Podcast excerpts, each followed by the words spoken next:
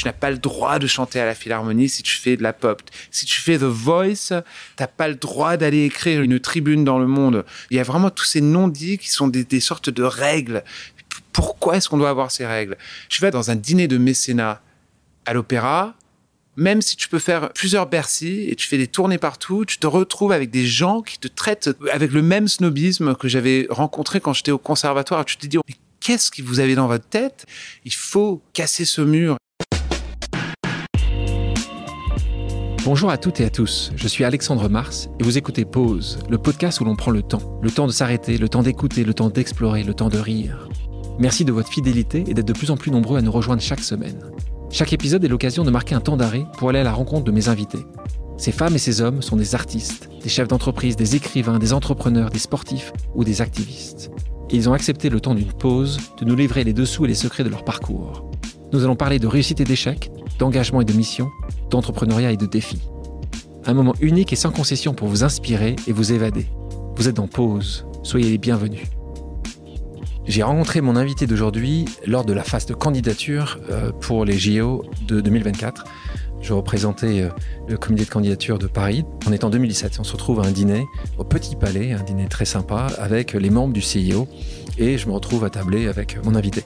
Je le connaissais euh, pour ses chansons qui m'ont toujours accompagné. On voulait faire ce podcast depuis des années et c'est grâce à un ami commun que j'ai la chance de le recevoir aujourd'hui. Vous le connaissez tous car en 2006, il fait une percée phénoménale dans le monde de la pop. Libanais d'origine, il grandit entre la France et l'Angleterre avant de conquérir le monde entier avec sa pop acidulée.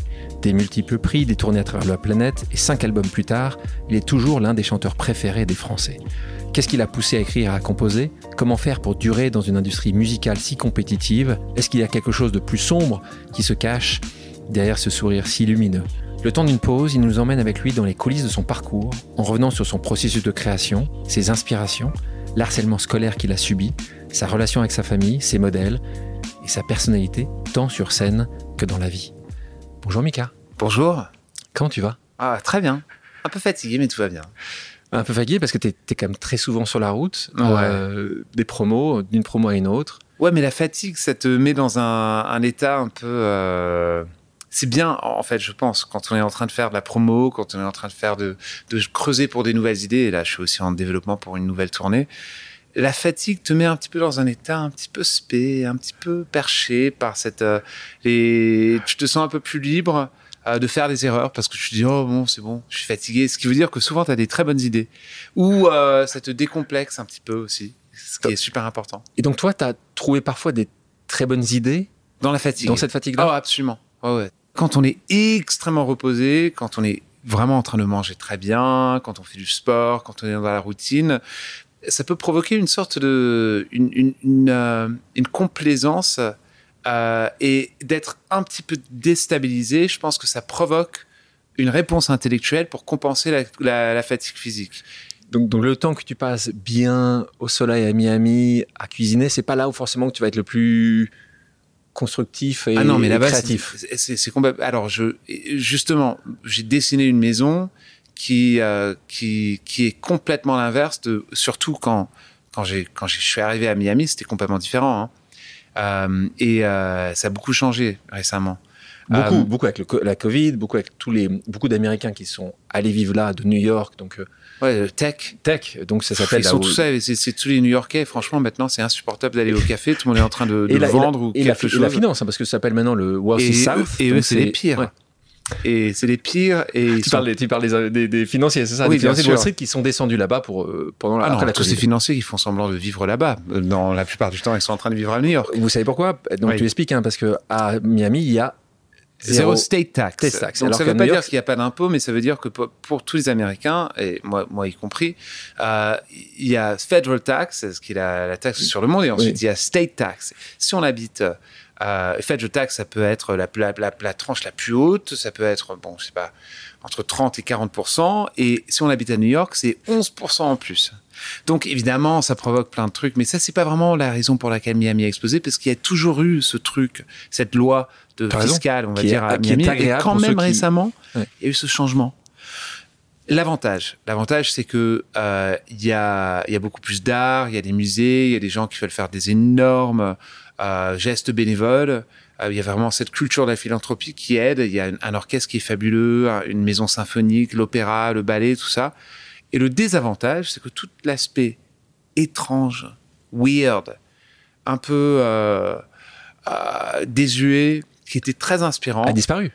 ah bah ouais, ça a Ouais. disparu. Et, et c'est maintenant, c'est pas très weird. C'est c'est drôle que le que le côté euh, plus raffiné, plus luxe, peut en fait rendre une ville beaucoup plus euh, deux problèmes, beaucoup plus froide, mais aussi maintenant la disparité entre le centre et les endroits riches et, les endroits pauvres est plus que jamais exagérée. Il n'y a pas assez de, de conversation, on va dire, entre les deux endroits. Donc il y a probablement la disparité la plus exagérée de toute l'Amérique du Nord. Donc tu es né au Liban, tu as grandi entre Londres et Paris, tu habité aux États-Unis, en Grèce, en Italie. Je crois pas en oublier. Euh, Ce qui veut dire tout ça, que j'habite tout- partout et nulle part. hein. Euh, je- J'en suis entièrement conscient. Mais tu le cherches? Non, pour l'instant, je cherche pas. J'ai arrêté de chercher. Je... Un jour, ça va arriver. Toi, aujourd'hui, tu arrives à sentir plus ou moins français, américain, euh, libanais ou... J'ai une partie de moi qui, qui comprend et qui aime euh, la culture française et qui se sent euh, empathique vers les Français et la France. C'est- Si on- je, je préfère le mot empathie que patriotisme, car patriotisme est, est- est trop mal utilisé dans la rhétorique. euh, Très connoté. E- Exactement. Donc, euh, moi, je préfère l'idée de l'empathie, parce que l'empathie, c'est, ça peut seulement provoquer du bien. Euh, et, euh, et, et, et cette empathie aussi se manifeste dans une certaine fierté. Je suis fier de cette partie de moi qui est française, autant que je suis fier aussi de cette. J'avoue maintenant, j'ai fait la paix avec ma culture anglo-saxonne anglaise, parce que j'étais éduqué là-bas. Et, j'étais tellement blessé par certaines choses qui se sont passées dans ma vie d'adulte en Angleterre que j'ai un petit peu échappé l'Angleterre. Mais maintenant, je me dis, ok, tu sais quoi? Je suis allé au conservatoire là-bas. J'étais toute ma vie euh, scolaire était là-bas.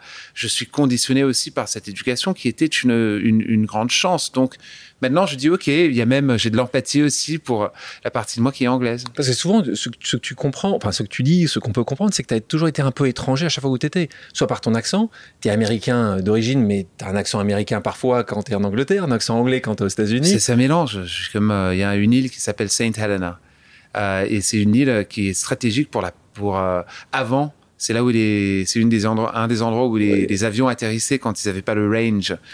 Euh, et ça appartient, c'est dans le territoire euh, du Royaume-Uni. Et, euh, et je dis toujours, s'il devait avoir un accent là-bas, c'est un, un petit peu planqué au, au milieu de l'Atlantique, eh ben, ça serait mon accent en anglais. Ce serait toi, quoi. C'est oh, c'est affreux. Je déteste mon accent. Ah, bien sûr que je déteste mon accent. Mais tu t'aimes ton accent français? Je sais pas ce que c'est. Tu t'en sais pas. pas.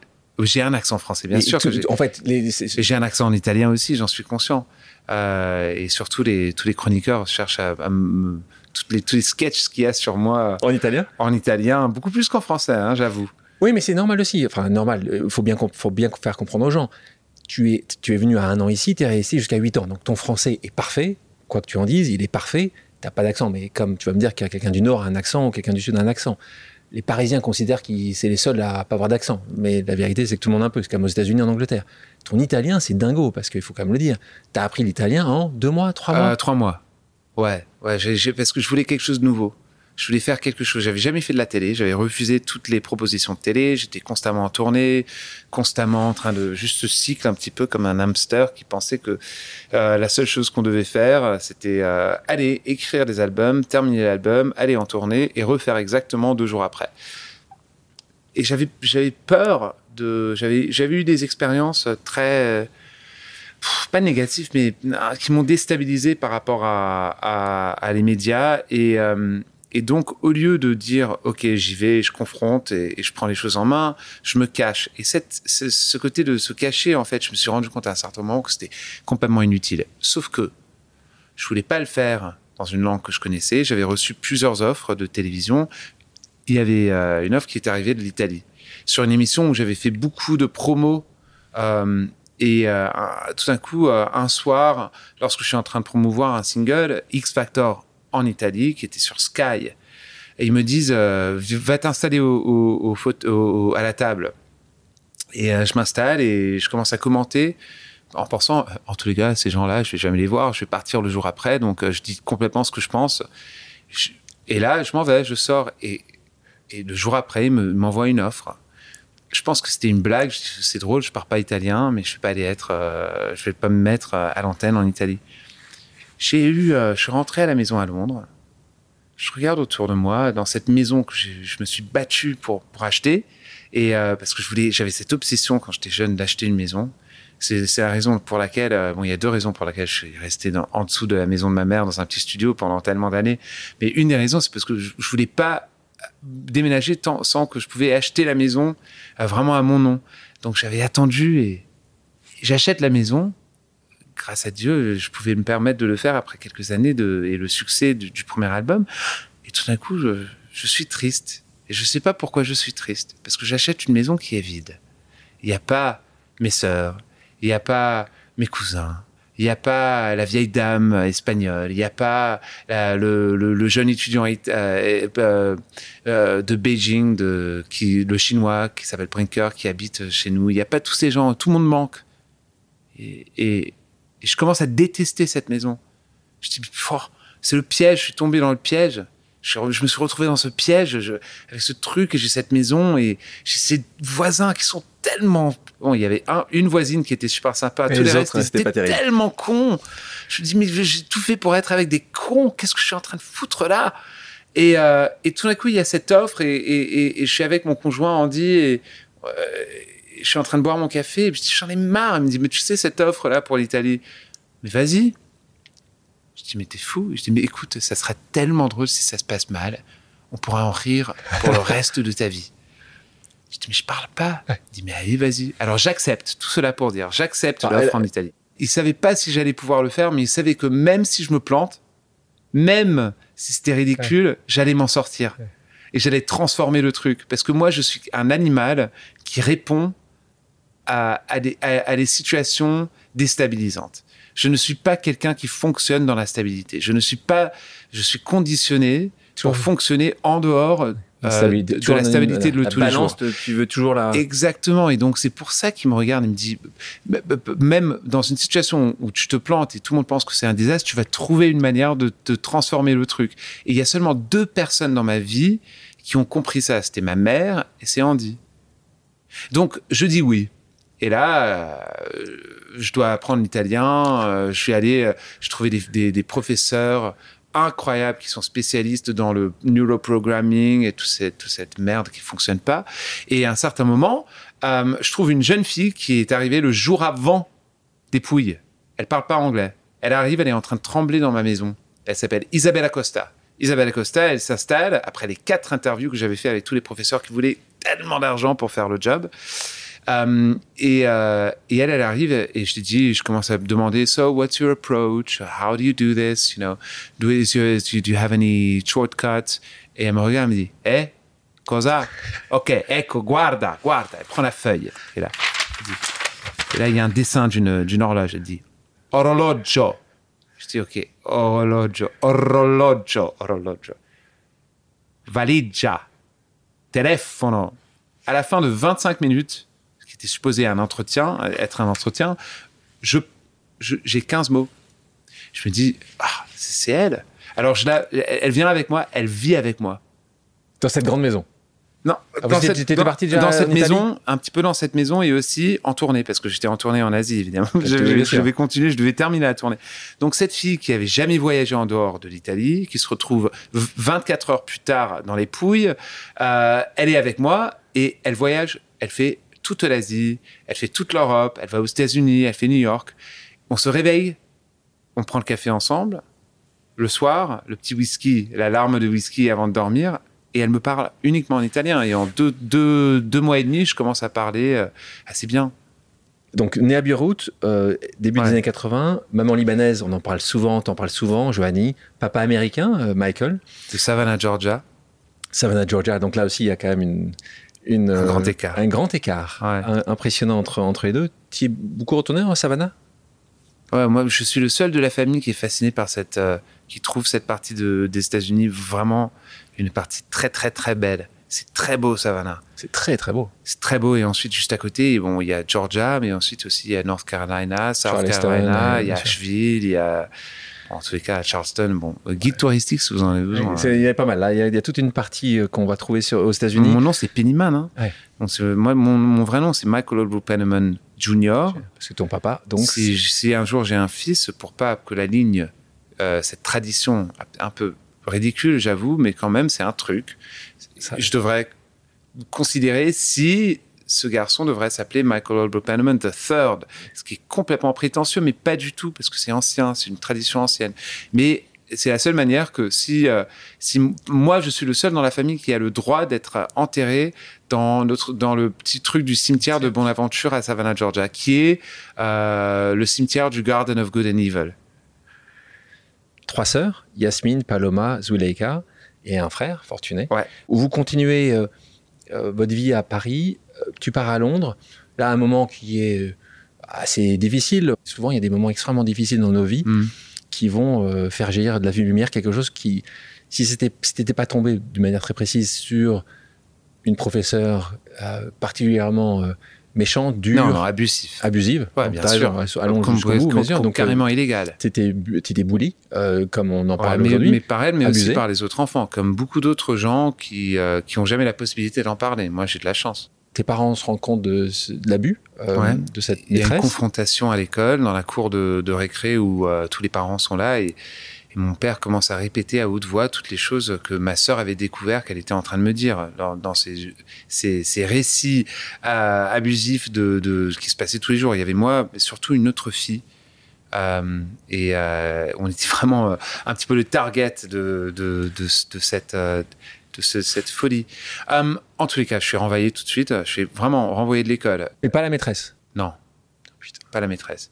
Mes parents avaient un, un- un sorte de choix. Qu'est-ce que tu fais avec un enfant qui, avant, était totalement OK? Tout d'un coup, tu te te retrouves avec un, un enfant qui, qui n'est pas la même personne qu'avant. OK? Et beaucoup de parents vont reconnaître un petit peu euh, ce, ce- ce problème si, quand il se passe quelque chose de traumatique. Ça peut être un traumatisme qui est très euh, visible et lisible, mais ça peut être quelque chose de beaucoup plus nuancé où on ne sait pas d'où ça vient et il y a un truc qui s'installe. Et, le problème, c'est la perte du sens de valeur pour soi-même. Quand tu te sens vraiment un vaurien, en fait, tu te débranches de la vie. Et quand un enfant se débranche de la vie quotidienne, en fait, ça tue le futur. Ça tue l'avenir. Parce que comment, pourquoi, faire les devoirs quand tu vaux rien? Pourquoi euh, aller faire du sport quand tu vaux rien? Pourquoi communiquer d'une manière ouverte ou trouver la manière de, de t'exprimer, de développer ta voix et ton style de communication, ce qui est fondamentalement important pour chaque enfant, si tu vaux rien Donc, immédiatement, le challenge numéro 1, aller t'amuser. Comment est-ce que ça s'abuse Ah ben, c'était pas avec l'argent. J'avais pas d'argent. J'étais, mais bon, mes parents avaient toujours des soucis d'argent, mais c'était pas ça. C'était pas, allez, on va, on va t'amener à Disneyland. Non, c'était, va t'amuser euh, avec, euh, avec des gens. Avec qui? Avec une communauté. Des gens qui étaient une sorte de communauté que ma mère avait formée très vite autour de nous et surtout autour de moi pendant cette période.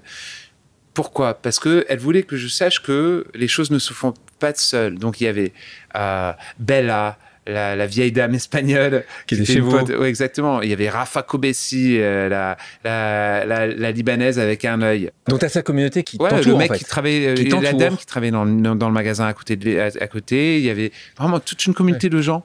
Et, et il m'entoure, il m'amène au parc tous les jours. Les autres vont à l'école, moi je vais au parc. Et moi je vais aller faire, euh, je vais aller jouer dans le parc pendant chaque matin 3-4 heures. C'était le moment le plus beau de ma vie. Tout ce que je fais, je savais que j'allais m'endormir et le matin j'allais au parc pour 4 heures. C'était un rêve. C'était fabuleux. Pleuvait, il neigeait. il Tu sortais t'étais au parc. Ouais. Avec des gens qui toi, c'est là où j'ai qui étaient sympas adoré avec toi. voir les touristes. C'est là où j'ai vraiment, j'adore observer les vieux parce que les vieux dans les parcs, ils sont ridicules, ils font des trucs vraiment absurdes et, euh, et les touristes. J'adore voir les touristes, ces gens, parce que c'était comme, c'est comme si les protagonistes de, dans, mon, dans, dans ce décor qui était le parc le temps changeaient tous les jours. T'as as le temps quand parfois tu, tu vas t'arrêter dans un parc, tu vas Les t'arrêter. parcs et les supermarchés, tout le temps. J'adore les deux. J'adore les parcs, j'adore les supermarchés, j'adore voir les gens qui sont en train de se Tu- en balader. fait, t'adores regarder les gens, toi. T'adores, t'observes. J'observe, mais ouais. mais- et, et après l'après-midi, quand même, je devais faire un autre truc et c'était ça où, où c'était la musique. Ta maman avait vu ça chez toi? C'était une obsession, la mélodie et la musique. Quand j'étais bébé, chaque fois qu'il y avait euh, quelqu'un qui jouait un instrument, j'allais et je, j'attrapais, je me forçais sur l'instru- l'instrument et j'attrapais l'instrument. Je mettais mes mains sur les cordes de la guitare, sur le violon, je tirais jusqu'au point où je cassais les cordes.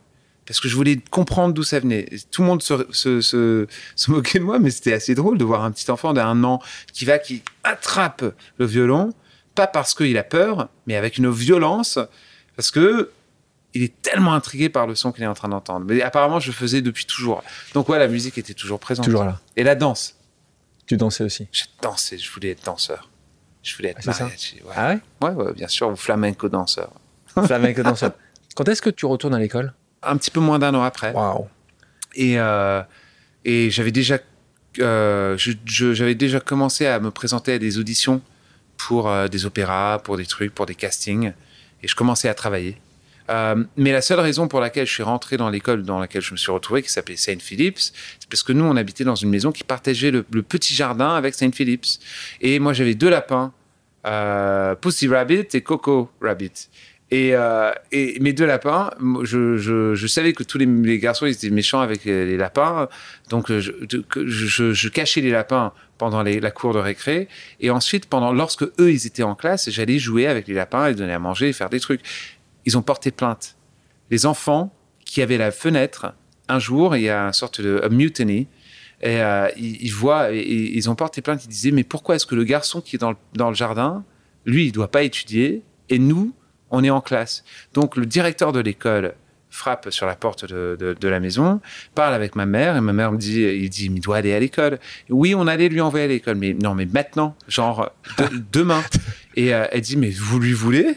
Allez-y, faites le test. On fait l'examen, j'ai total failure. J'écris Lion avec un Y. Euh, et le mec, il n'a pas de choix. Harry Biggs Davison, un homme incroyable. Incroyable, ce monsieur. Et il n'a pas le choix, il m'accepte. Et je chante et je vais à l'école. On parle de, on parle de cette rencontre, ce moment où il vient taper à la porte alors que c'est le directeur de l'école. Euh, ces rencontres, elles sont essentielles. Parfois, on ne se rend pas forcément compte tout de suite. On se rend compte des années et des années après. Donc, euh, et donc souvent, ce que je dis à, à mes amis qui viennent à ce micro-là, c'est chouette d'en parler de ces gens-là. Toi, tu as eu l'occasion après de le revoir, de l'inviter, Ouais, de lui dire merci? Ouais, et, et, euh, et, et de, de lui voir vieillir. Ça, c'est la, la chose la plus belle, de, de voir ce monsieur qui était vraiment, tu vois, une, une figure autoritaire, avec assez dynamique. Il adorait le rugby, et professeur d'hi- d'histoire. Euh, et maintenant, je le vois vieillir. Et ça, c'est un grand privilège. Et tu le vois, donc tu le, as continué à le voir. Il m'a fait un petit message pour Télématin l'autre jour. Ce qui m'a vraiment, bah, euh, je vous garantis, à 6 heures du matin, j'attendais pas de voir la, la- la tronche de mon directeur d'école quand j'avais 9 ans. hein. Surtout le nombre de fois où j'étais, qui m'engueulait, mais comme un, ah mon Dieu, tellement de fois. Euh, on, on parlait de ta maman. J'ai beaucoup entendu parler d'elle quand je me suis euh, renseigné euh, auprès de tes proches. Plus grande que la vie, qui vous entourait d'amour et permettait de vous rendre les choses possibles, en fait. Ça, c'est assez génial d'avoir des gens qui sont autour de vous qui disent Ouais, Mika, tu peux. Ouais, Tu peux. Tu peux. mais Elle tu va te challenger, hein. Ouais, tu vas pleurer, tu vas transpirer, tu vas, tu vas, tu, vas- tu vas te poser la question 150 000 fois, mais tu peux. Parce qu'elle était. Elle est- Si tu veux, Ouais, si tu, peux. veux. Mais si tu veux, faut y aller. Faut. C'était toujours, toujours ça la Toi, conversation. toi, très souvent, elle t'a elle t'a fait taffer plus que tu Ah, voulais. Waouh Moi, je pleurais tous les jours. Ouais. Ouais, ouais, c'était. euh, C'est dur pour une maman, ça, de voir son fils. Elle sait que c'est des choses pour toi, mais. elle- Oh non, mais j'étais convaincu qu'elle voulait me faire pleurer, évidemment, comme tous les enfants qui sont dans cette situation-là. Maintenant, t'as raison. Oui, évidemment, c'est dur pour les parents. Mais il y a aussi un. Je pense que chez elle, il y avait vraiment cette urgence. Elle, elle me voyait, elle voyait cette. euh, J'étais vraiment daydreamer. hein. J'étais vraiment un rêveur. Et elle me disait que être rêveur, t'as as deux choix. Ça peut être ton, ton, ta plus grande force, ou ça peut être euh, le truc qui va te défaire. Quand elle te faisait travailler la musique, c'était combien d'heures, par exemple? Quatre heures par, Par jour. hein. Ouais, ouais. Bam, bam, bam. Ah bah ouais, bah, tous les jours, tous les jours, tous les jours. Tous les- sauf, les, de- sauf les dimanches parce qu'elle nous forçait à aller à l'église. Moi, je faisais, je, je, je marchais avec elle pour aller à l'église et ensuite, bam, je me barrais parce que je détestais aller à l'église. Je déteste aller à l'église pour les messes. J'adore aller voir les églises. J'ai j'ai- aussi parce que je chantais tellement de trucs. Je peux vous chanter aujourd'hui toutes les messes en latin. J'en connais beau, même euh, la messe en. vas-y. Ah, Qu'est-ce que tu veux que je te chante? Bah, Je veux te chanter. euh, que tu te souviens de quoi? Pater noster qui es in celis sanctificetur nomen tuum adveniat regnum tuum fiat voluntas tua. Je peux continuer hein. Il faut pas croire dans un monde où on, vit pour les likes, les statistiques qui nous valorisent et nous valident. Il faut vraiment faire attention parce que c'est pas dans les mains des autres gens de décider votre valeur. Et ça, c'est super utile quand on se retrouve face à de l'harcèlement, quand on se retrouve face à des commentaires négatifs qui ne sont pas une discussion, qui sont construits pour ne pas avoir d'échange, mais juste pour provoquer la haine. Et cette dévalorisation, c'est une illusion. Ça n'existe pas. 19 ans, il y a un moment que j'aime beaucoup, moi. On se retrouve à Londres encore, Ouais. à la London School of Economics, donc ça Ouais. prouve quand même que tu n'étais pas euh, très mauvais à l'école, parce que c'est une des meilleures écoles. Non, j'ai changé. J'avais alors avant ça, j'avais un prof qui a tout changé par rapport à ma dyslexie. Elle a identifié mon problème. Elle s'appelait Mrs. Coogan. Et elle a, elle a identifié mon problème. Elle m'a transformé. Ah, merci Miss hein. D, C, euh, D, C, C, C, C, C, C, B et un A. Et tout d'un coup, j'étais A, A, A star, A, A. Et en quelques années, une distinction nationale. Elle faisait un truc super, Mrs. Coogan. Elle, elle avait ce, ce rituel au début, euh, euh, au début de son cours. Tu sais ce qu'elle faisait? Pour avoir un sorte, pour chapitrer, et pour, pour différencier l'école normale avec sa classe, le premier truc qu'elle faisait, c'est qu'elle te faisait une tasse de thé. Oh, tu te rends compte, là, t'es, t'es en train de, t'es avec un prof et elle, elle est en train de, de thé. elle te sert une tasse de thé avec du miel ou avec du sucre. Et tout d'un coup, tout est facile après ça. C'est pour ça que je voyage avec ma tasse. De thé. Oui, alors une tasse, c'est-à-dire que parle de ta tasse, c'est que tu as une chose qui est toujours avec toi. Ouais, je C'est pas forcément Andy, c'est pas forcément. Anna, c'est Non, c'est ma tasse de thé. C'est, une tasse Mark and de Spencer, Marks and Spencer. 5 pounds. 5 pounds 50. Ah, Mais ça, c'est, ouais, exactement. Et, euh, et euh, je voyage avec euh, Tea and Saucer. ah, L'assiette aussi en dessous. d'accord, c'est important. Ouais. On voit, on voit ton côté anglais. Revenons à ce moment-là. Tu te retrouves, Ouais, tu rentres à LSI, ouais. tu y restes Un deux- jour. un jour, quelques heures. J'ai tout acheté. T'as tout, t'as les livres, t'as tout. Ouais, 400, 495 pounds. Pound. Tu te retrouves, et là, La lumière. la lumière. C'était une euh, LSI, ils avaient investi dans, dans des euh, dans des dans des classrooms euh, et ils avaient tout refait. Ils avaient reçu une grande bourse, je pense, dans cette période-là. Euh, et, euh, et ils avaient des nouvelles classes. Euh, et je me souviens, euh, j'avais cette réaction à la lumière. Les lumières étaient toutes neuves. Et le tapis était bleu. Il sentait, euh, il sentait de la colle. Toujours. Trop la nouveauté, quoi. Tout était nouveau, tout était neuf, neuf, neuf, neuf. Eux, ils étaient fiers, moi, je trouvais ça dégueulasse. Et je voulais aller, et c'est- bien parce que je me suis retrouvé dans un conservatoire où tout était cassé et je me plains, j'étais pas en train de me plaindre. Tout était dé- désuet, poussiéreux. Euh, Justement, c'est- les on- profs autant, que les, chose, c'est autant la- que les pièces. La mauvaise balance, quoi. Le, le fait qu'il y avait. C'est trop nickel. Toi, t'aimes pas quand c'est trop ça nickel. représentait p- l'inverse de la musique. Ouais. Tu vois, parce que j'avais, j'avais, j'avais commencé à travailler très jeune. La première fois que j'étais payé, c'était vraiment bah, à 9 ans. J'ai reçu un chèque à mon nom et je suis allé à Barclays Bank. Ouais, J'ai ouais. ouvert mon compte. Et là, tu vois la lumière, pour le coup, c'est au sens propre. Et là, tu dis, t'as as payé 500 euros, enfin 500 Ouais. euros Mais aujourd'hui. j'ai va dire. cette panique. Je me dis, si je me, je me casse pas de cette pièce, je vais jamais faire de la musique. J'en étais sûr. J'ai dit, parce que pour l'instant, je vois que c'est moche. Bon, pas, pardon, hein, parce que c'était juste mon truc. Parce que bah, ce que je disais, c'est que dans les théâtres et tout ça, c'est l'inverse de ça. C'est tout est cassé, c'est c'est la poussière, mais Ça- tout est possible. Ouais. Tout est possible. Moi, je voyais pas ça comme si, je voyais ça comme une cage. Les autres, ils voyaient Cage ça dorée, comme, une cage. Euh, ouais, pour les autres, c'était incroyable. Regarde ce projecteur avec Là, le truc. Qu'est-ce que tu fais? Tu laisses tout, tu te barres? Ouais, je pars. Je vais à la Tu- tu station laisses de métro, je Tu vais à South Kensington, tes livres sur ta table. Tout. tout. Et je vais à South Kensington et euh, je supplie euh, le directeur des, de, de, de, de l'école de l'opéra et des, des, des, études vocales au Royal College of Music, au conservatoire. Euh, et je dois l'attendre euh, dehors. Il sort à 20h30, 20h45 du soir. Et je lui supplie pour une autre audition. Et parce qu'il m'avait rejeté. Il m'avait dit non. Euh, et il, il, trouve ça drôle. Il me donne une, une autre audition et je, je je fais pas à l'école, je fais pas à, à, à la scie, et je chante, je chante, je chante, et heureusement, ils m'acceptent. Et, c'est, et, et, et, et, quand mes parents, ils me demandent, qu'est-ce que tu vas faire? Tu vas devenir chanteur d'opéra Je dis non, mais je veux juste quelque chose à faire à 9h du matin. Donc ça, au moins, maman et papa, ils sont assez contents de voir que tu vas pas juste rien faire. Ouais. Mais ils réagissent quand? Quand toi, ils étaient très fiers que tu ailles à la scie ou ta maman savait Elle sentait que de toute façon, ton, ton destin était dans le Et je pense qu'il faut une démarche, il faut un geste fou. Dans dans, dans, toutes les carrières, la tienne, la mienne, euh, celle d'un super boulanger, euh, un, un, un, un, financier, un, sportif, il y a toujours cette, cette, ce geste de folie où tu mets tout en risque. Il y a toujours, tu peux l'identifier, c'est le tilt moment, le moment de tilt. Je pense que le moment où elle a vu que c'était vraiment ça et que ça se déclenchait comme ça, et aussi j'ai travaillé comme serveur et j'utilisais mon argent de serveur, euh, pas pour acheter des bières, bon, de temps en temps, mais aussi pour payer mes maquettes, c'est là où elle se dit, OK. C'est réel. C'est ouais, c'est vrai. Ouais. C'est pas, pas nous. Ouais. Il, il, veut pas faire euh, le brave. Ouais, faire plaisir. Euh, c'est vraiment il y a, y a une maladie qui s'est installée et c'est cette idée, cette obsession avec euh, l'idée de faire un album. Là, il faut bien comprendre. Hein, tu es tout jeune et évidemment tu vas faire tout parce qu'il faut quand même là aussi payer. Euh, la nourriture et donc tu reçois beaucoup de rejets. Comment tu le vis les rejets à ce moment-là? C'est drôle parce que je voyais ça comme les seuls moments où, euh, où j'étais vraiment triste, c'est quand le rejet n'était pas une discussion. Quand le rejet était une conversation, je trouvais je pouvais toujours m'en sortir. C'est un peu l'impression que j'avais dans ma tête. C'est-à-dire que tu vois toujours le verre à moitié plein? Non. Non, non, non je, mais je vois tout comme euh, comme euh, comme une négociation ou comme une guerre.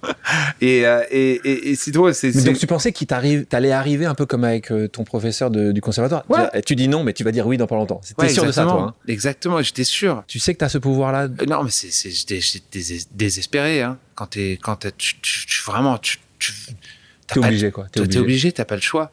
Et, euh, et, euh, et donc, même chaque fois que, que j'envoyais des trucs, je faisais, je faisais mes maquettes, je les envoyais, il y avait du rejet, hein, une fois après l'autre, après l'autre, après l'autre. C'était quand même, c'est pour, dans ma tête, j'étais pas loser. J'étais en train d'avoir une conversation, c'était juste que l'autre personne n'écoutait pas. J'adore. C'est, c'est beau, ça. Tu participes à des concerts de musique classique, donc? Tu euh, écris de musique d'ambiance pour les vols de British Airways? Tu euh, composes la musique de publicité pour des chewing-gums. Enfin, y a, tu fais beaucoup oh. de choses. Tu, tu... Orbit chewing gum, and it's good for your teeth too. Ce qui apparemment est un mensonge, mais bon. Bon, en tout cas, tu l'as quand même fait. Euh, Qu'est-ce que tu conseillerais aux gens qui nous écoutent, justement, qui ont cette, cette, volonté, cette envie, pas forcément dans le domaine artistique, et quand ils reçoivent justement tous ces rejets, tu, tu leur dis comme toi, et justement, ce que tu dis là, c'est juste que c'est, ce serait un peu très. Mais moi, je les reçois tous les jours aussi, hein, aujourd'hui, dans ma vie ah, c'est surtout dans, cette culture de snob qu'on retrouve dans, mon milieu. Et surtout quand, quand ton manifesto ou ton. Moi, moi, je pense vraiment que c'est cette guerre contre la, la, division où, euh, où, tous les artistes et tout le monde doit rentrer dans leur caisse et tu n'as pas le droit de chanter à la Philharmonie si tu fais de la pop. Si tu fais The Voice, t'as pas le droit d'aller écrire une, une tribune dans le monde. Si tu, il y a vraiment tous ces non-dits qui sont des, sortes de règles. Pourquoi est-ce qu'on doit avoir ces règles? Si tu, vas dans, tu vas dans un dîner de mécénat à l'opéra et tu te retrouves, même si tu peux faire euh, plusieurs Bercy et tu fais des tournées partout, tu te retrouves avec des gens qui te traitent comme, comme euh, un, euh, avec le même snobisme que j'avais rencontré quand j'étais au conservatoire. Tu te dis, on est en 2023, on, bientôt 2024. Mais qu'est-ce que vous avez dans votre tête? Et pas snobisme parce qu'ils considèrent que le, la pop, c'est snobbing, parce que c'est le fait que tu aies fait de la télévision. Il vient d'où ce, ce snobisme De leur propre ignorance. Leur propre ignorance. Et, c'est tellement daté. Je déteste ces dîners de mécénat. J'y vais pas, car c'est rempli de ça. Et en même temps, les, théâtres, les opéras, ils ont besoin de soutien, mais il faut casser ce mur. Et il faut, il faut arrêter. À la Philharmonie, je me suis battu pendant des années parce que je voulais chanter à la Philharmonie. C'est seulement. Tu l'as fait. Je l'ai fait, je l'ai fait. Maintenant, je suis même ambassadeur de la Philharmonie et j'ai et j'ai fait le gala avec Makela. C'est c'est pas ça, mais pour montrer que c'est pas toujours donné. Bon, et, même des petits trucs tous les jours, le rejet ne s'en va jamais. C'est ça le truc. Beaucoup de rejets, persévérer. Euh, Imaginez, j'adore ce que tu as dit en disant juste, c'est que ils n'écoutaient pas. En fait, en gros, ils n'étaient pas partie, partie de la conversation. Donc, c'est toi qui as continué à avancer, avancer. Ensuite, en 2006, tu signes avec un label, Casablanca Records. Et là, tu Je enregistres signe avec Tommy Matola, Tommy Matola. l'ex de Mariah Carey, et, euh, et, et j'avais un peu peur de Tommy. Pourquoi il dit oui, d'après toi? Tommy? Ouais. Alors, on peut dire beaucoup de choses sur Tommy. Et J'en parle très, très peu de Tommy Motola parce que c'est il y a tellement de gens qui ont eu des, des Les affaires. c'est ouais bah, c'est- compliqué hein, sa carrière mais en même temps il a eu une Gros succès. euh, oui et à quel prix bah, Ouais. qui a payé ce succès en même temps? Donc mais euh, c'est vraiment il, il représente euh, toute cette, cette cette culture qui était pas très pas toujours la plus favorable aux artistes ok? Et euh, bon alors j'avais un petit peu ce doute par rapport à il avait repris Casablanca Records qui était évidemment le- la maison du disco et donc je, trouve ça assez cool et j'aimais bien le fait qu'il y avait un palmier ça ressemblait Ça, un, petit peu, clair. un petit peu à la Syrie le Liban je me suis dit c'est bien je vais aller euh, ça me va ça ce truc Ça commence bien. ça commence bien, un petit peu de Donna Summer et, euh, et, et avec un palmier sur un truc. je Le bien, danseur, je- le danseur en toi s'est dit ça me va ouais, bien. Exactement, peut-être j'ai trouvé ma maison. Mais en même temps, j'avais un peu peur, donc je, je disais non, non, non, non, non. Et lui, il s'énervait de plus en plus. Euh, et tout d'un coup, il y a ce mec qui s'appelle Lucien qui, qui arrive dans l'affaire. Et Lucien Grange qui me regarde, il était en train de travailler en Angleterre euh, pendant ce moment-là. Et, euh, et, et, et on se voit euh, dans un lobby d'hôtel. Et il commande du thé. Voilà. Ça, ça commence bien là. Là, Ça, ça commence bien. Et euh, il est, oh mon Dieu, a mess. Euh, il, a sa, il met- pas sa chemise dans, dans le truc, il a sa cravate qui est. hein, il, a, il avait une veste avec une tache. Euh, et, euh, il commande un truc, ensuite il mange un biscuit, et le biscuit va partout, il me demande si on veut. Genre, je dis absolument oui, et je commande un dessert. Euh, et il y a un piano, il y a tous ces Américains, ces vieilles dames qui sont en train de. de, de un, un hôtel très, un très joli hôtel à Londres, et il y a tout le monde qui est en train de prendre le thé. Il me dit Tu vois le piano là-bas? Euh, C'est le break. Je dis Ouais. Et euh, elle me dit Vas-y, vas-y, joue le, joue le piano. Euh, Montre-moi. Je dis euh, Ok. Ok. Bon, je vais. J'y vais, je, je, prends, je vais, je, je joue au piano. Bam, bam, j'y vais. Je fais tout mon show. Euh, lorsque les autres sont en train de boire leur thé. Et je le vois en train de sourire. Ah, j'imagine, j'imagine. Je le vois en train de sourire. Et il est en train de sourire. Et c'est tellement drôle parce que je le vois et, et, et j'ai vu un petit peu ce truc, cette lumière. Euh, et c'est quelqu'un de très dur. Hein, de, réputé pour être très dur. Je, vois je, voyais quelqu'un qui voyait loin. Qui, et je me dis, et je regarde, je dis, écoute. Et, là, je termine de chanter et il me dit, c'est bon, on y va. Je dis, mais, mais euh, j'ai des conditions. Il dit, ce que tu veux. Et, euh, ensuite, et ensuite, il me dit bon, voilà, on, on va y aller. Mais je dis, tu sais, j'ai peur de, de tous ces gens. Et t'es sûr que n'importe n'importe quelle chose qui arrive dans ma carrière, si vraiment j'en ai j'ai besoin de toi, tu vas tu vas répondre. Hein Ah, il me dit ok, on fait un deal. On a fait ce deal. Et c'est ça, en fait. Quand, quand j'ai besoin de lui, je l'appelle. Il me répond. Encore, Euh, encore, encore aujourd'hui. À ce moment-là, premier single, Relax, Take Ouais. It Easy.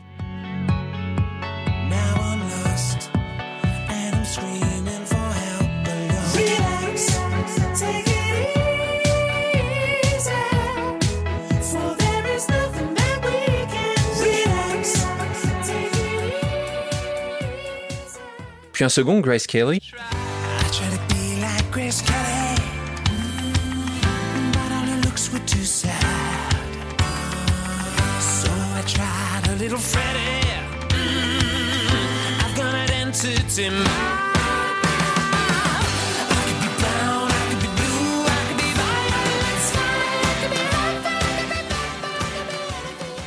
Lui, il voulait que je sorte Grace Kelly en premier. Mais tu décides relax quand même. Non, c'est pas moi qui décide. D'accord. C'est. euh, Ça devrait être lui, c'était- Non, non, c'était. euh, Quelqu'un d'autre.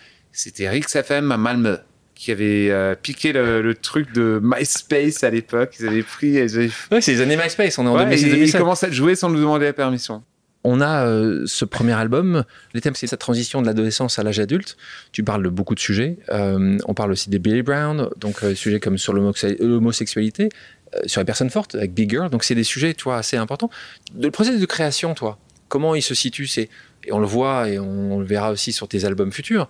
C'est chaque fois des sujets assez personnels que tu prends, que tu arrives à. C'est la vie autour de C'est moi. la vraie vie. Hein. Ouais, Billy Brown, ça parlait de, euh, ça parlait de, de- du fait que ma, une de mes sœurs sortait avec un mec qui était, qui était à mon avis très complètement gay, sauf qu'il était obsédé par ma sœur et je trouvais ça tellement, tellement, euh, tellement en- à la fois touchant et aussi un peu triste. Et donc je voulais écrire une chanson qui était touchante et triste.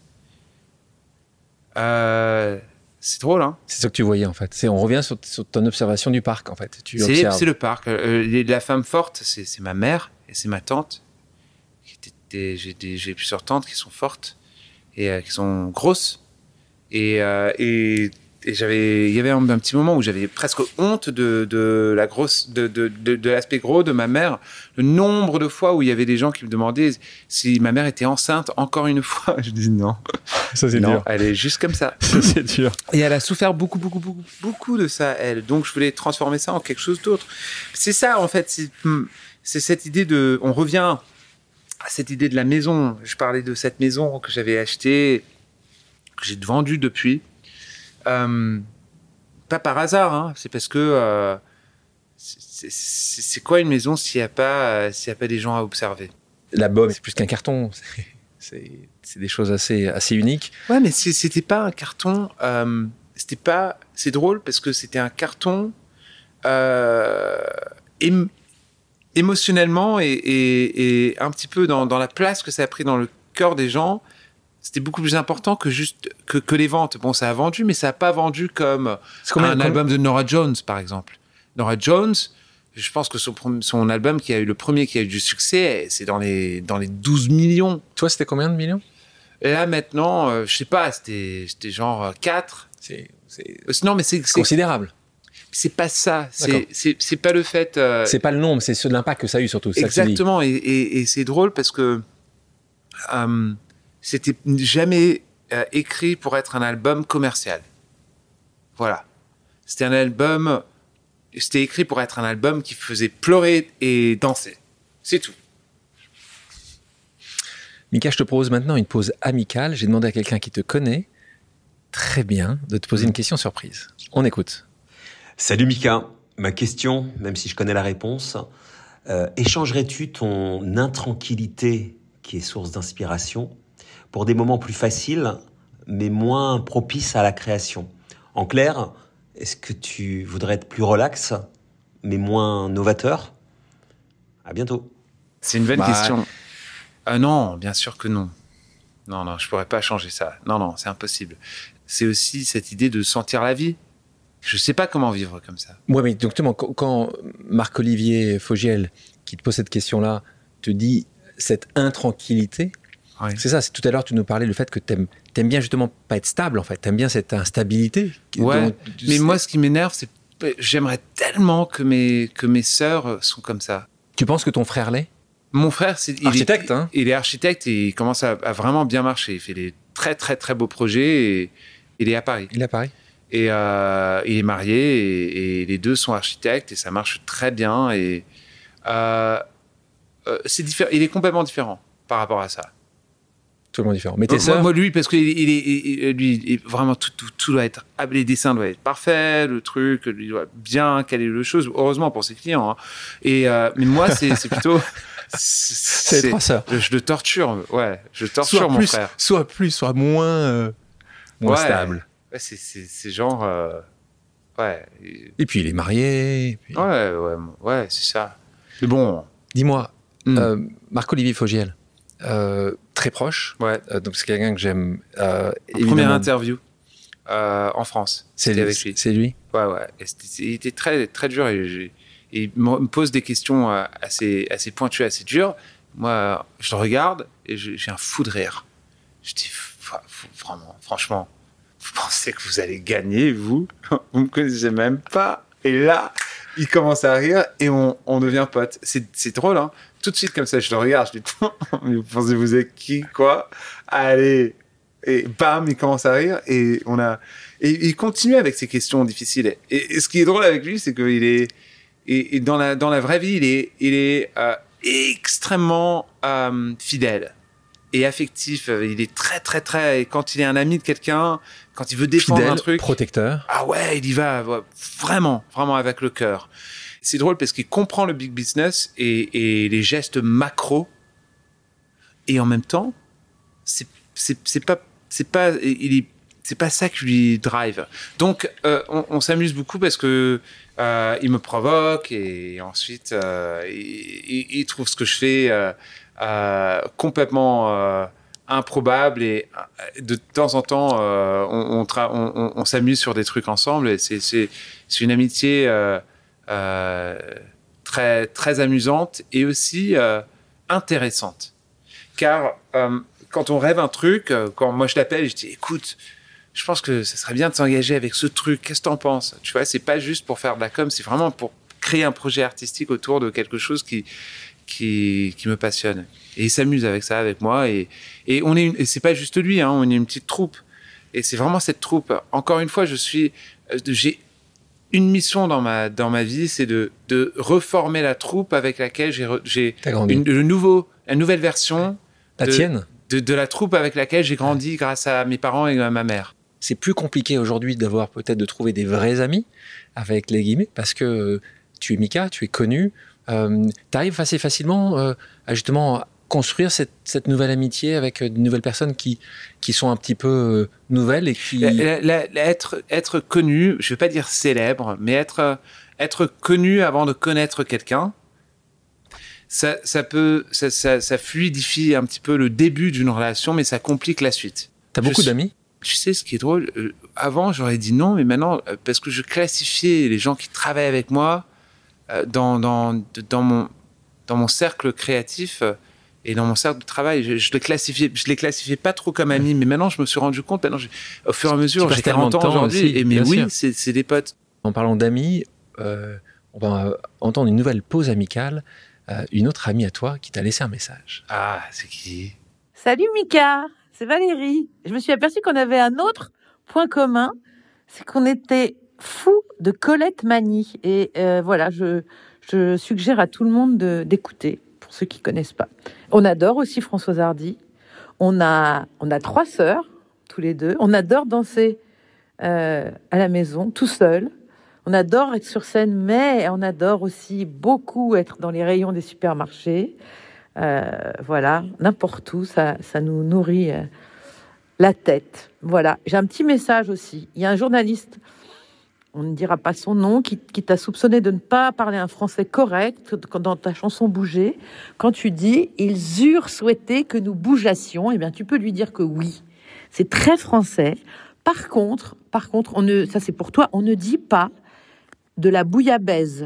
Enfin, tu peux, mais c'est mieux de, de, de, de dire bouillabaisse.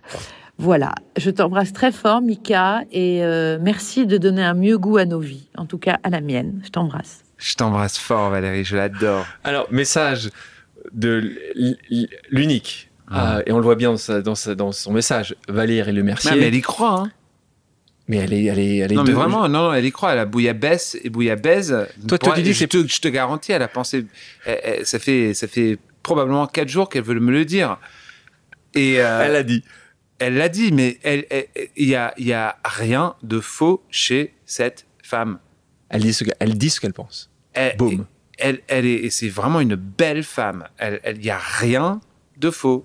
Elle a, et quand elle, quand elle est triste, elle pleure. Quand elle aime, elle le dit. Quand elle veut danser, elle danse. Succès de l'album, on en était là.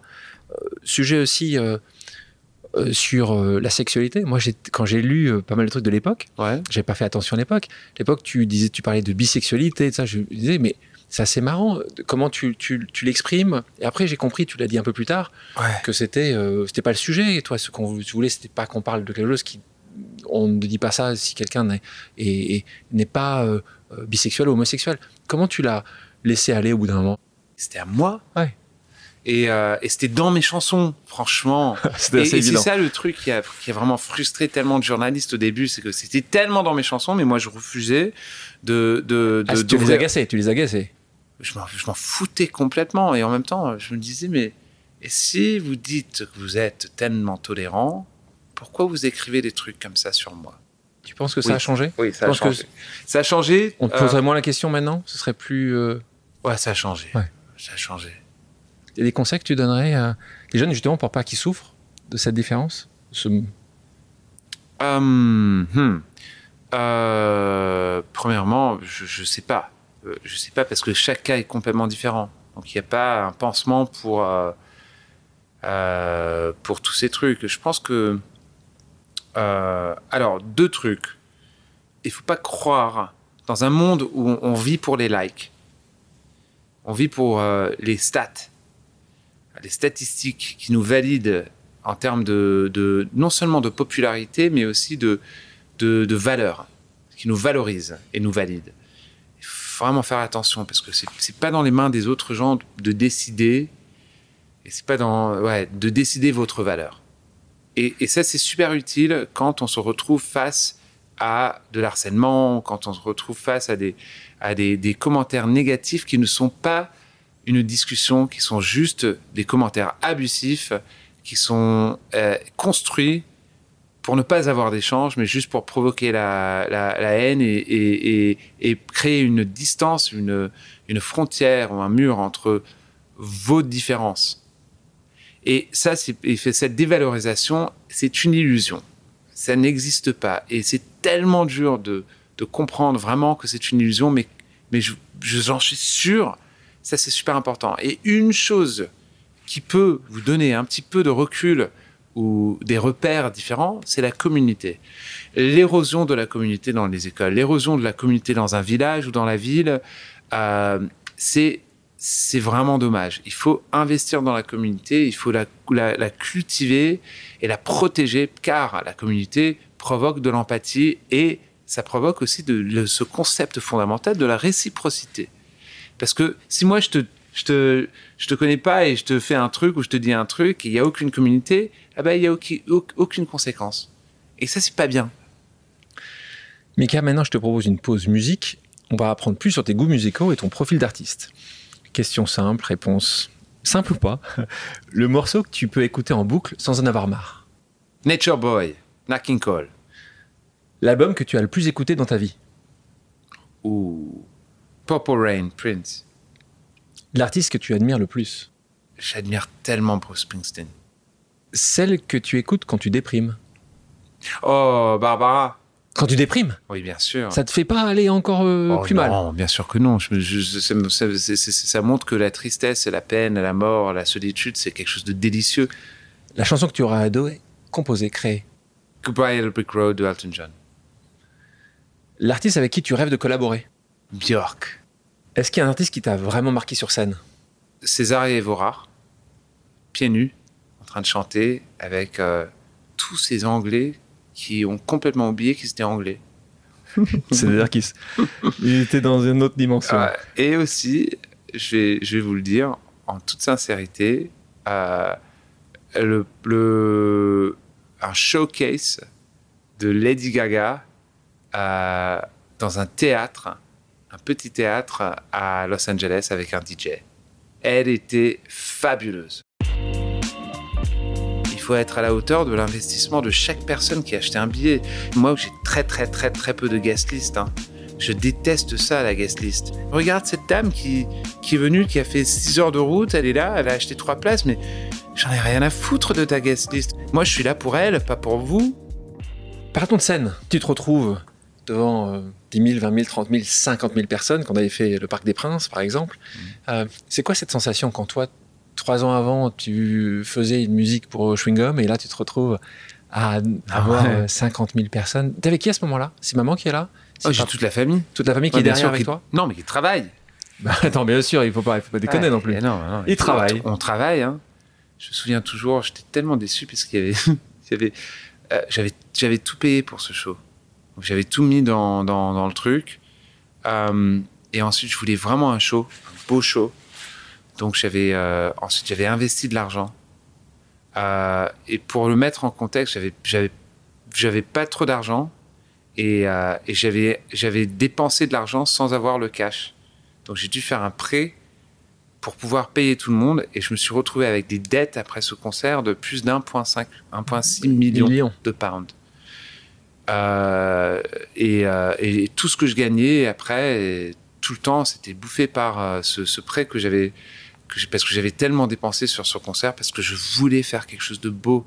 Je voulais absolument que ça soit beau. Et euh, je me souviens d'un truc, c'est là où j'ai vraiment appris des trucs sur l'industrie. J'arrive dans ma loge et comme on n'avait pas trop d'argent pour, la loge, parce que j'avais tout mis sur la scène, la loge, ma loge, elle est, elle est assez spartane. Et euh, je voyais qu'il y avait un catering pour LVMH. Euh, et euh, un- et un- une sorte de réception. Il y avait tout installé euh, avec des. Je- je- J'essaye d'y rentrer, il me laisse pas rentrer parce que je n'avais pas le pass. J'ai où dis, j'étais dit, pas assez connu encore. C'était mon concert. Ah, c'était au concert, ça qui est fou.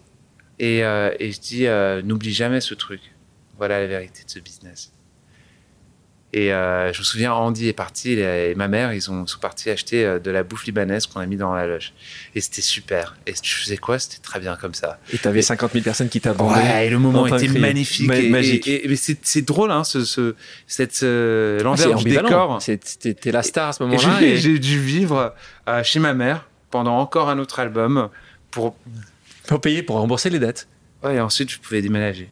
Souvent, je dépense trois fois ce qu'ils me payent pour faire un truc beau. J'ai toujours été comme ça.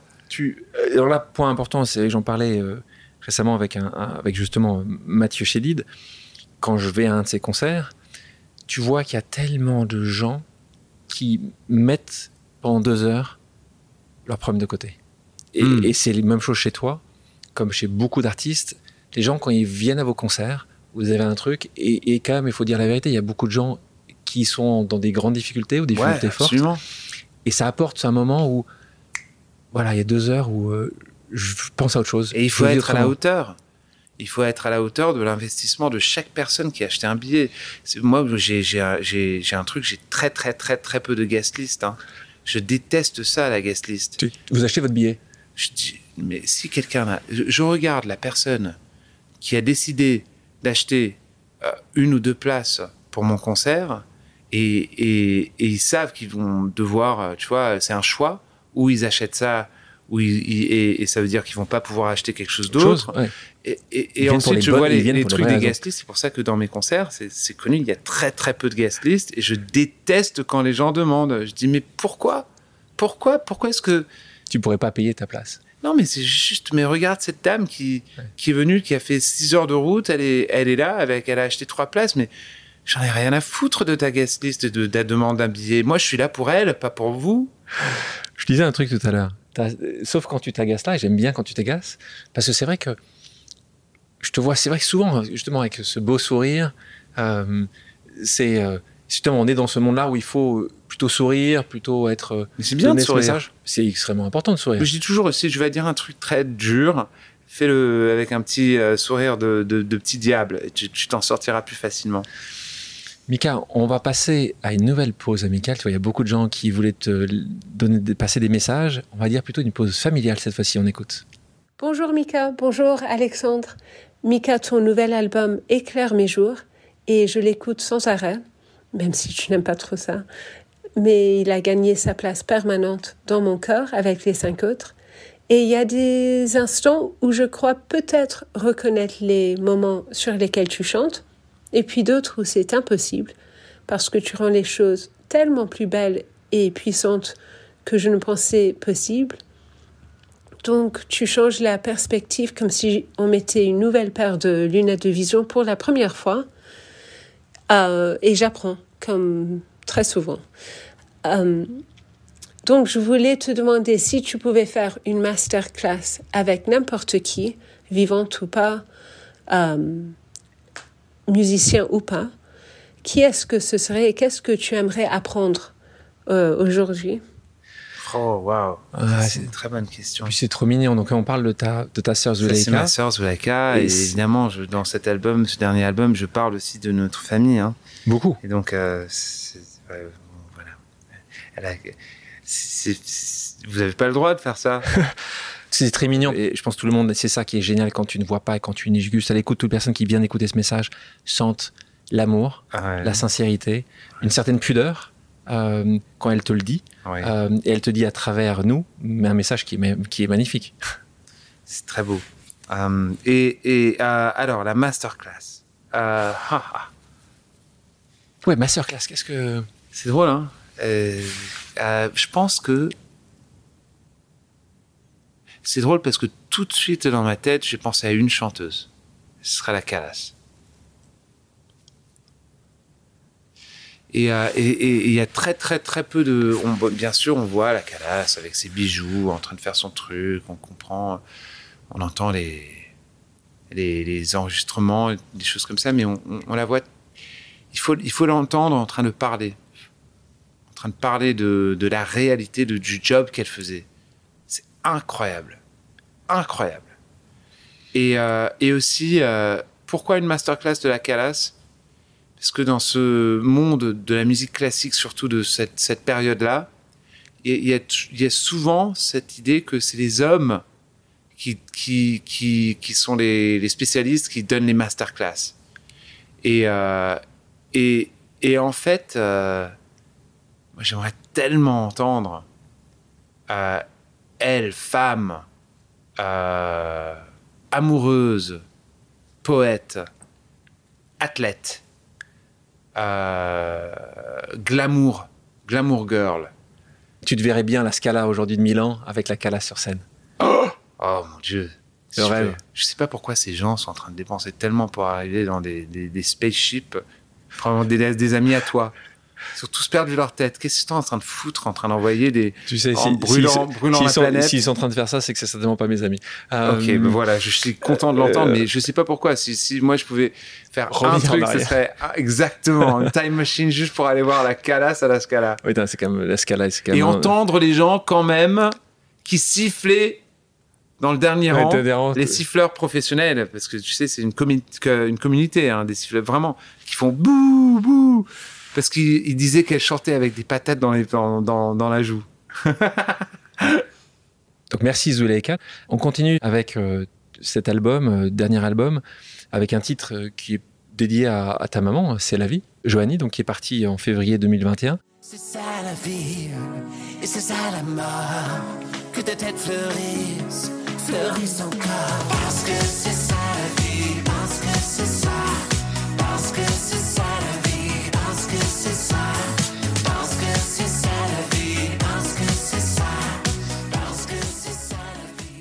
Est-ce que c'est plutôt une chanson qui était facile à écrire? Ouais, Ouais. Ou difficile Facile. facile. J'avais besoin de l'écrire, et euh, j'adore cette idée que qu'il y a des sortes de, de, de questions, euh, une, une série de questions presque. euh, ouais, c'est quoi la vie, c'est quoi la mort, c'est quoi la, c'est quoi la pluie, c'est quoi le beau temps, c'est quoi ces rides sur mon visage, c'est quoi, c'est quoi, c'est quoi, c'est quoi, c'est quoi, c'est quoi? Ouais, tellement de questions. Ouais. Il n'y a pas de réponse. Pas- pas toujours de réponse. Non, il n'y a pas de réponse. C'est la vie. Toi, toi, quand ta maman part, tu crois à la vie après la vie? Euh, je crois absolument que nous sommes de l'énergie. Euh, et, je crois fondamentalement que cette énergie, elle peut peut pas être juste être dissipée. Et on ne comprend pas vraiment l'énergie. On commence à comprendre un peu plus l'énergie euh, par rapport à les différentes, ce que, de, qu'elle est composée. Comment est-ce que l'énergie est composée? Dans le sens abstrait du terme On dit énergie. Mais en fait, nous sommes juste de l'énergie avec une machine incroyable pour articuler cette énergie. Et c'est le corps qu'on a le privilège d'avoir, euh, T'incarner, oui. exact, d'incarner euh, en ce moment. Et c'est pas gratuit. C'est, on bouffe, on, on, on- on consomme pour donner du pétrole à ça. Mais c'est, c'est pas. C'est, c'est parce qu'on a besoin de l'énergie pour faire sortir nos âmes. Donc quand je dis énergie, je suis en train de parler de l'âme. L'âme, vue d'un point de vue ou d'une optique énergétique, comment est-ce possible que ça va vers zéro? Ça, c'est, impossible. Même si moi, dans ma, dans ma vie, je disais toujours, j'aime pas aller aux églises quand il y a la messe. Parce que moi, je pense qu'aujourd'hui, plus que jamais, je m'identifie comme une sorte de euh, euh, chrétien séculaire. Et, euh, et vraiment, je crois plus dans, dans cette philosophie euh, de Jésus comme un sorte d'humaniste radical qui a été puni par, par, euh, par le pouvoir, beaucoup plus que Jésus-Christ, le mystique. Et c'est- assez logique. Donc, donc, quand tu dis ça, c'est que tu sais que tu vas revoir ta maman, d'une manière ou d'une autre. Euh, Mais je ne vais pas la voir. Que vous Parce qu'elle existe, ce- ce- cette version d'elle n'existe plus. Mais, Mais l'âme, âme. mais l'âme, elle est quelque part. On parle du titre de l'album, parce qu'on parle de ta maman aussi par rapport à ça, un moment important, que, que ta tête fleurisse toujours, parce que c'est un message de ta maman. Mhm. Euh, donc, euh, qui, euh, quand, quand elle sait qu'elle va bientôt partir, elle te, te dit ça. En fait, il faut comprendre ce message-là. En fait, elle t'a toujours poussé. En fait, c'est un message magnifique. En fait, c'est ça. C'est qu'elle te Ça. pousse. C'est mais avec de la couleur, hein, parce que Ouais. c'est et, et- et souvent les gens me demandent pourquoi j'écris les chansons où il y a un texte qui est un peu dur ou dark ou triste avec une mélodie qui fait dan- ouais, ou un rythme qui fait danser ou euh, une mélodie. Mais en fait, dans ce dessin qu'elle m'a envoyé, voilà pourquoi. Si vous voulez comprendre pourquoi j'écris ma musique de la manière dans le style que je le fais, dans ce dessin qu'elle m'a envoyé, c'était un cadeau d'anniversaire, c'était le dernier message qu'elle m'a envoyé avant sa mort. C'est très coloré. Il y a un dessin très coloré de moi, un petit portrait de moi avec des, têtes, des fleurs qui sont en train de sortir de ma tête et un message qui dit euh, Happy birthday, may your head always bloom. Je te souhaite que ta tête puisse fleurir toujours. Et, et- et c'est très joyeux. Ça vient de quelqu'un qui sait Qui que son cerveau, cerveau est en train de s'éteindre et elle ne peut pas exprimer son âme. Et que ça s'éteint. La machine s'éteint, même si l'âme est toujours présente et brûlant. Mais c'est coloré. C'est la même chose dans mes chansons. Merveilleux. Euh, quand on parlait de coloré, je te propose une dernière pause amicale. On l'écoute. Bon. Alors voilà. Ça, c'est une question. C'est une question pour mon bien-aimé Mika, surnommé la Mikaouette. La Mikaouette me fait la tête. Mikaouette. Voilà. Alors la question. Mika, est-ce qu'il y a finalement quelque chose que tu regrettes? Que tu regrettes d'avoir fait et aussi quelque chose que tu regrettes, quelque chose que tu regrettes de ne pas avoir fait. Voilà ma question, qui est plutôt sympathique et facile. Je m'étais mis dans la tête de te poser une question bien emmerdante et bien embarrassante, mais c'est franchement pas les meilleurs et j'ai aucune raison de vouloir t'embarrasser. Donc, voilà ma question. Ni emmerdante, ni embarrassante. Je t'embrasse. Oui, je sais que tu m'embrasses. Ok. Donc, alors, question voilà. de Christian Louboutin. hein, Oui, même, exactement, qui un, un autre ami proche. Ouais. Alors, une question. que- Il est facile cette question. Elle est. euh, Ce qui, en tout cas pour Christian. Elle est pas- facile.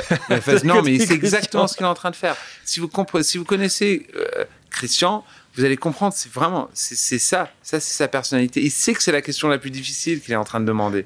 Il sait que c'est une question qui me provoque énormément et que je vais lui tuer. Il sait que je vais appeler après, en sortant d'ici, en train de lui dire. Qu'est-ce quelque chose que tu aurais.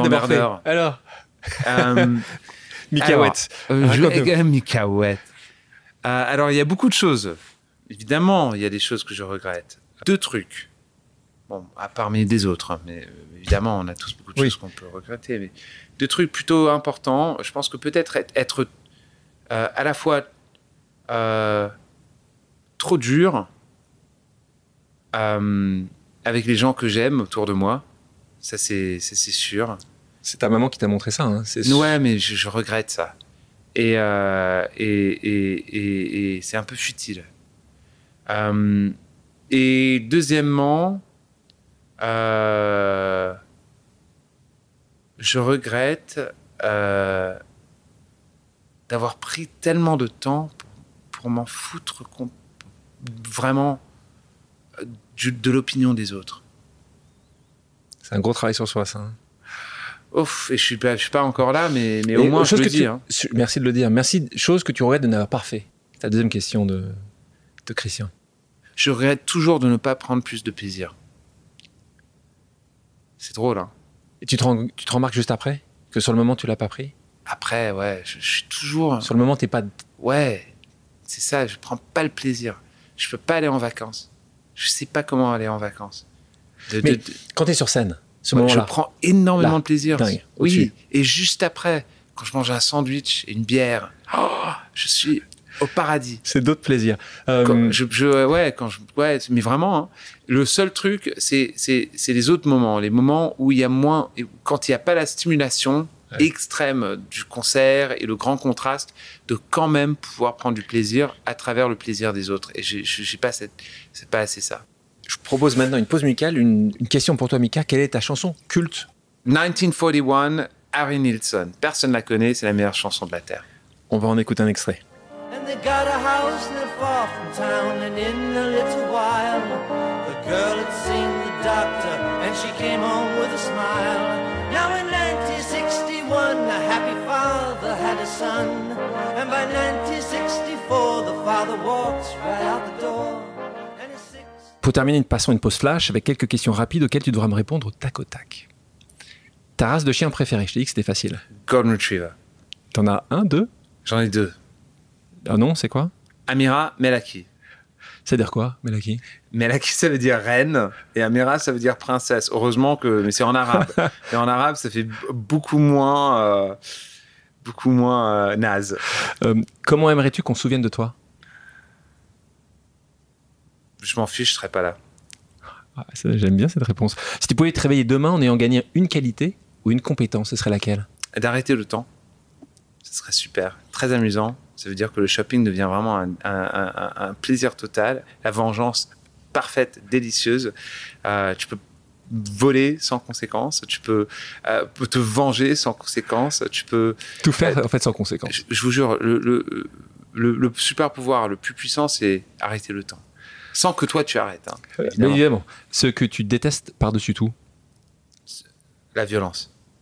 la rencontre avec un artiste qui t'a le plus marqué. Choqué, on va le changer. Choqué, c'est plus fun. Madonna, la première fois que j'ai rencontré euh, et qui me parle de choses que je ne peux pas répéter. Jamais. Répéter, surtout pas à l'antenne. Euh, la question à laquelle tu, en as, tu as marre de répondre? Euh, D'où je viens Quelle est ta destination idéale pour faire une pause? La cuisine. Pas non. En fait, où que tu sois, c'est cette cuisine-là. Ah ouais. T'aimes cuisiner, toi? Ouais, c'est la cuisine. J'adore la cuisine. J'aime bien ça. Je pense que tout se règle, tout se met en ordre à la cuisine. T'es bien. Ça te, ça t'aligne? Ouais. Mika, merci d'avoir accepté mon invitation. Un énorme plaisir. Merci à toutes et à tous d'avoir pris le temps de faire une pause avec nous. J'espère que l'émission vous a plu, inspiré ou fait réfléchir. Si c'est le cas, je compte sur vous pour le partager avec vos proches, laisser un commentaire et mettre la note de 5 étoiles sur les plateformes d'écoute. Si vous voulez me suggérer des invités ou simplement me faire part de retours, vous pouvez me contacter via LinkedIn en tapant Alexandre Mars ou bien m'écrire à l'adresse suivante, le podcast pause at gmail.com.